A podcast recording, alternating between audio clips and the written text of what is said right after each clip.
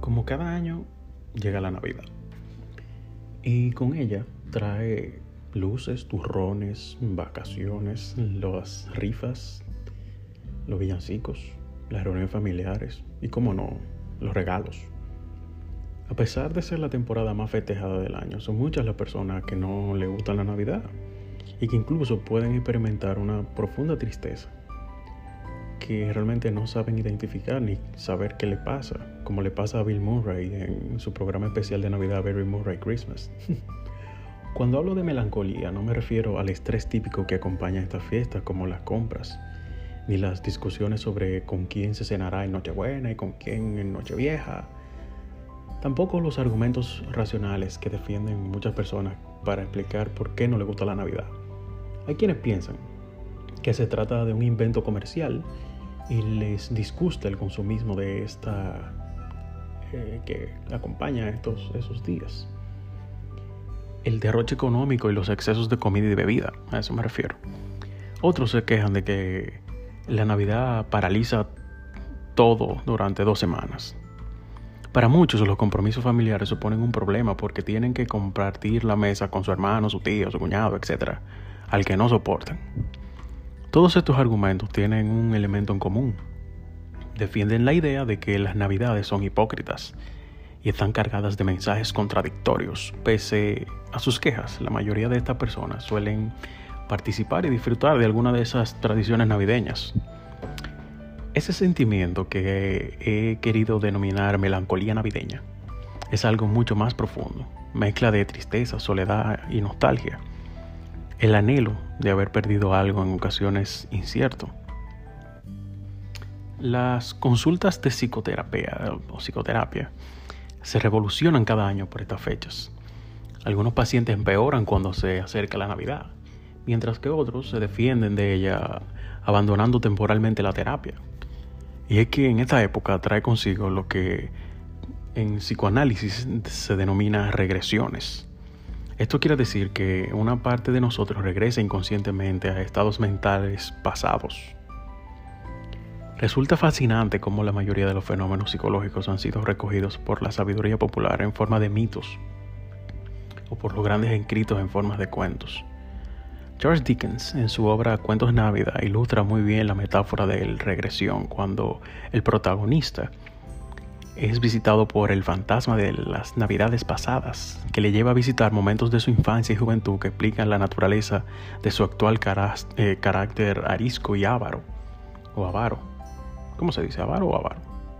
¿Avaro? ¿Avaro? Ya, yeah, usted entiende. La Navidad remueve el psiquismo y nos devuelve a nuestros fantasmas. En psicología, el término fantasma hace referencia a las fantasías, los anhelos y los temores. Para algunas personas la Navidad es una época triste porque al reunirse toda la familia se hace aún más presente la pérdida de las personas que amamos y que ya no están con nosotros. Y ese añoro, y se añora la felicidad del tiempo que pasamos juntos. Los duelos pueden reabrirse en estas fechas, especialmente aquellos que nos, eh, no se cerraron adecuadamente. Pero los duelos no solo se hacen por la muerte de los seres queridos, sino por cualquier otra pérdida, la juventud, la belleza, el estatus, los sueños que no fueron alcanzados, etc. Pero, ¿qué es eso que hemos perdido, que echamos de menos en Navidad?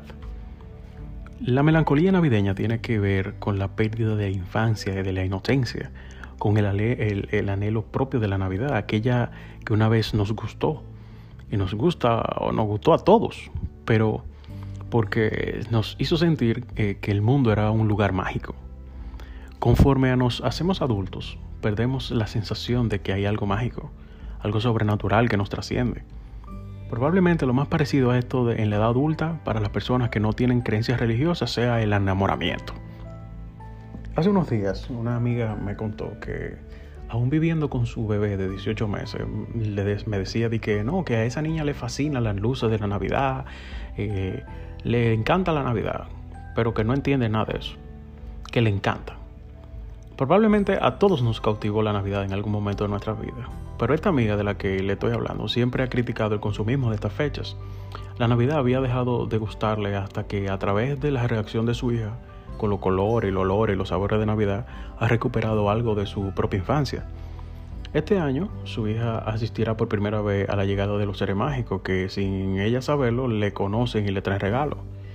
Y ambas disfrutarán ese momento, la madre porque a través de sus ojos, de los ojos de su hija, regresará a ese momento de su propia niñez, a ese sentimiento de inocencia, ternura, curiosidad, ilusión, y la niña además de descubrir un mundo nuevo inmerso en el relato mágico, percibirá con más fuerza el amor de una madre eh, agradecida de haberle devuelto eh, ese relato.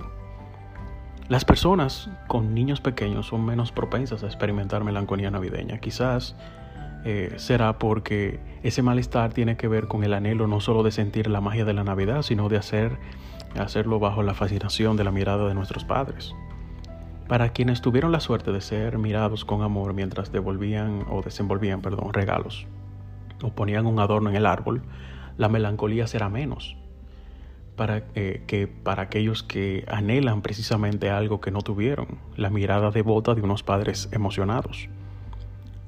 Complejo, pero sencillo al mismo tiempo. La melancolía navideña es la nostalgia por la pérdida de algo que tuvimos o no tuvimos, pero deseamos haber tenido. Un tiempo mágico que se llama Navidad.